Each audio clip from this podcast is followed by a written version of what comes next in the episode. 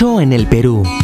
Llega a ustedes gracias a los estímulos económicos para la cultura 2021 del Ministerio de Cultura y a Sabar, Corporación Logística. No, yo no quiero morir. Yo no moriré hasta el 26, aniversario de la muerte de mi hijo. Manuela Villarán de Plasencia en mayo de 1886. Hola, te saluda Luis Enrique Cam. Manuela Villarán de Plasencia nació en Lima en 1837. Fue la mayor de siete hermanos. Nicolasa Angulo, su madre, estuvo abocada al cuidado del bullicioso hogar. Su padre, Manuel Vicente Villarán González, fue vocal de la Corte Suprema y consejero de Estado.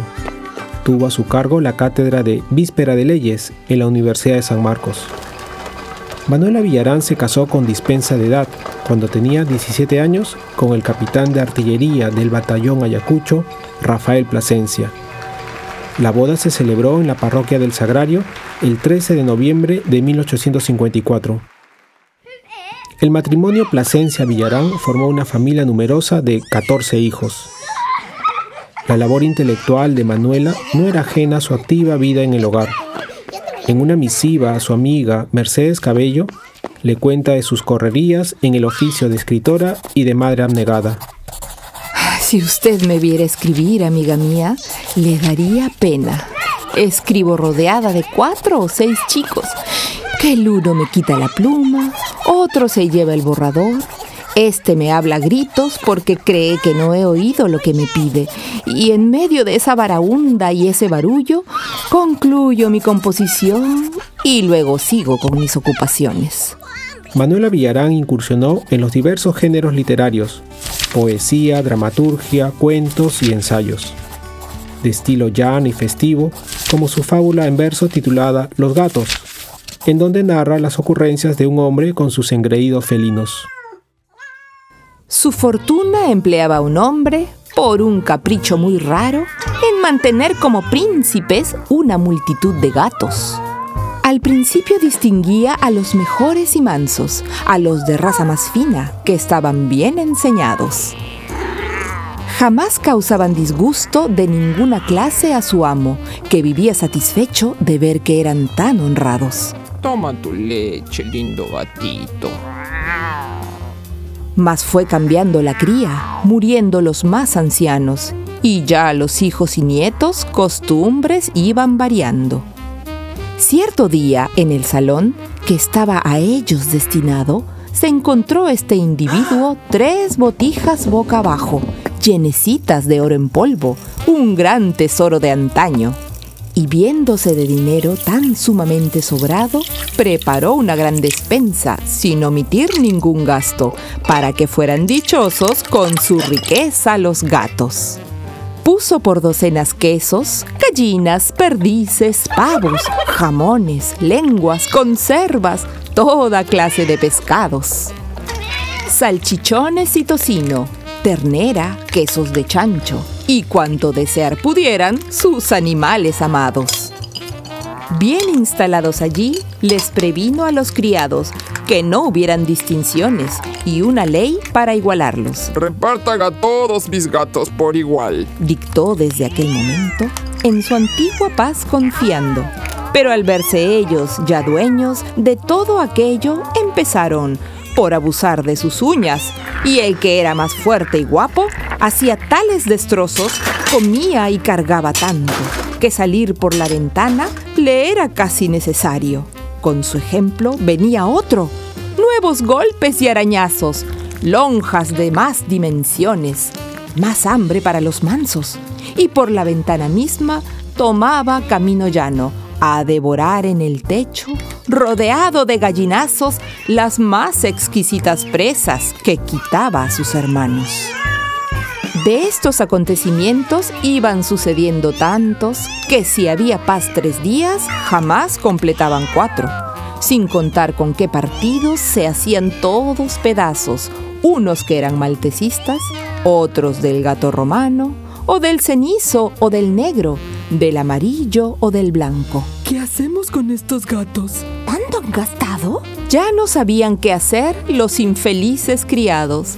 La despensa se surtía con frecuencia y todo al fiado. Al fin, tan crecidas cuentas al amo le presentaron, que fue por sus propios ojos a observar aquellos daños. Y aunque se había propuesto encontrar todo arruinado, con la realidad quedó el pobre hombre estupefacto. Había de comestibles tan solo huesos pelados y gran cantidad de espinas de diferentes tamaños.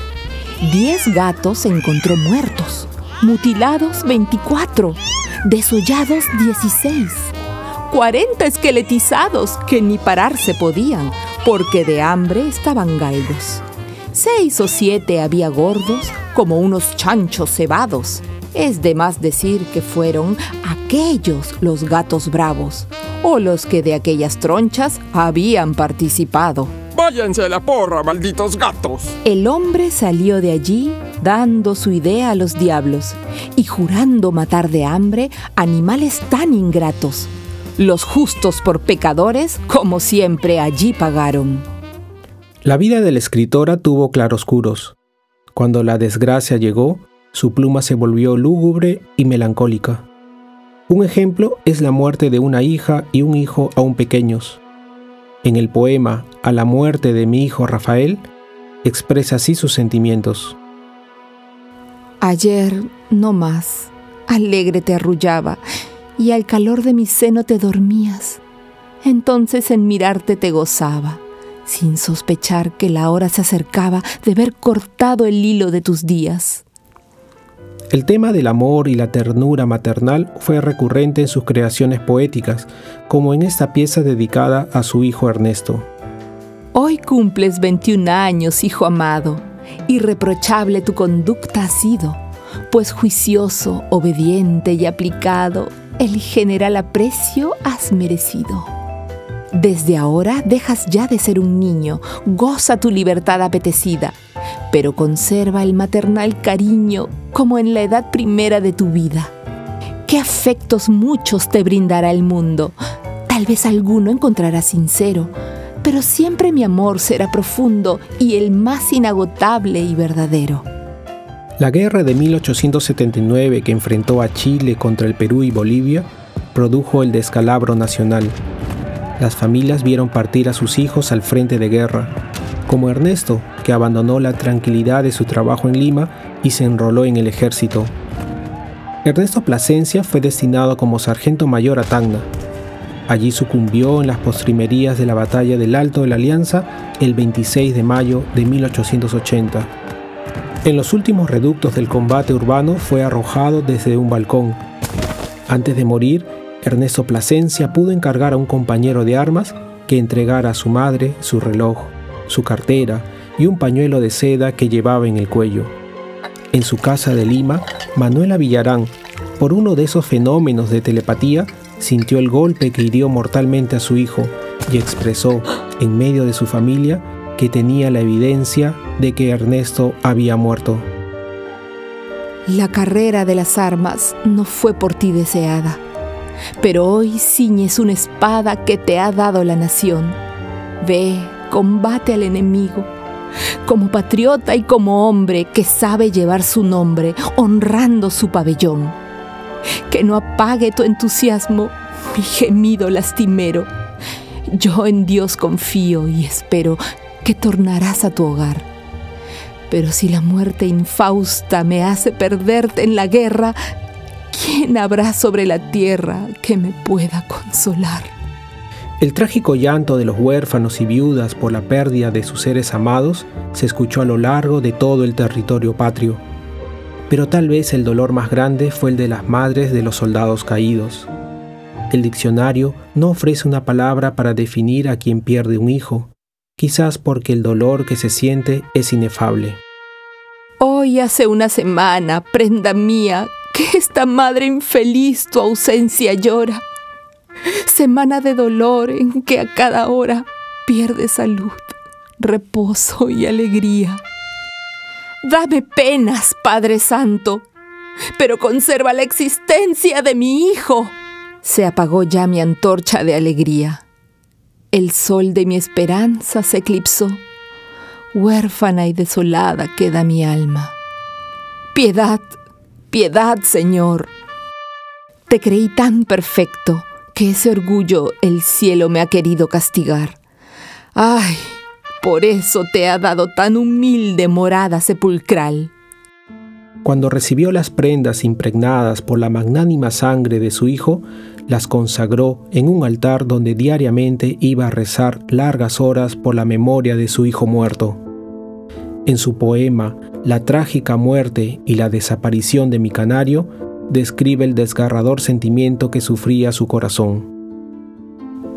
Animalito amado, mi dulce compañero, símbolo del cariño de mi adorado Ernesto de ese hijo incomparable cuyo tenaz recuerdo hace amarga mi vida, aun cuando corra el tiempo. Prenda del alma mía, ángel de mis ensueños, faro de mi esperanza, perdido en un momento, tal como tú, ave incauta, que fuiste mi consuelo y con alegres trinos mis horas de tormento aliviar conseguías cuando con llanto acerbo mis mejillas bañaba regando el pavimento. Entonces te acercabas en pequeños vuelos como para decirme, Escucha mis acentos, como tú también sufro la orfandad de mi pecho y lo cruel de esta cárcel en donde morir debo. Pero tú que me amas y me das el sustento, me precaves del frío con maternal esmero, siempre tendrás en cambio mis trinos y gorjeos. Oh víctima inocente, cuántos remordimientos mi corazón agitan al ver tu fin funesto.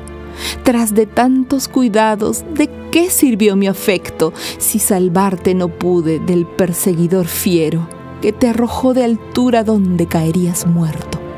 Ya te miro en sus garras, agonizar de miedo, y miro en mano extraña tu cuerpecito yerto, arrojado por alto con el mayor desprecio. Más tarde, oh Dios, quién sabe qué harían de sus restos, de qué valen que existan si yo no los poseo, si nunca he de encontrarlos o los destruye el tiempo. Sin duda en mi destino hay un poder secreto que de mi pecho arranca los más caros afectos. Ya me dejaste sola, animalito tierno ya no iré por las mañanas para ponerte fresco cual lo hice en otro tiempo. El 26 de mayo, día triste y funesto, no adornaré tu jaula de listoncitos negros. Sola seré en el luto que para siempre llevo, sin distracción alguna, sumida en mis recuerdos. Manuela Villarán, sufriendo los síntomas de una neumonía crónica, se esperaba que falleciera en cualquier momento. Pero ella, con un ánimo sereno y llena de confianza, dijo, No, yo no quiero morir. Yo no moriré hasta el 26, aniversario de la muerte de mi hijo. Su pronóstico se cumplió. Dejó de existir en las primeras horas del 26 de mayo de 1886, seis años después de la muerte de su amado hijo Ernesto. La escritora limeña tenía 49 años de edad su esposo y sus once hijos la lloraron en el entierro menor que se realizó en el cementerio de la iglesia parroquial de San Marcelo, en el centro de Lima. Entierro menor y no cruz alta, signo de que la familia era pobre. Soy Luis Enrique Cam y eso fue Dicho en el Perú. Escucha otros episodios en www.dichoenelperú.pe o síguenos en nuestros canales de Spotify y YouTube. No, yo no quiero morir. Yo no moriré hasta el 26, aniversario de la muerte de mi hijo. Dicho en el Perú. Llegó a ustedes gracias a los estímulos económicos para la cultura 2021 del Ministerio de Cultura y a Sabar, Corporación Logística.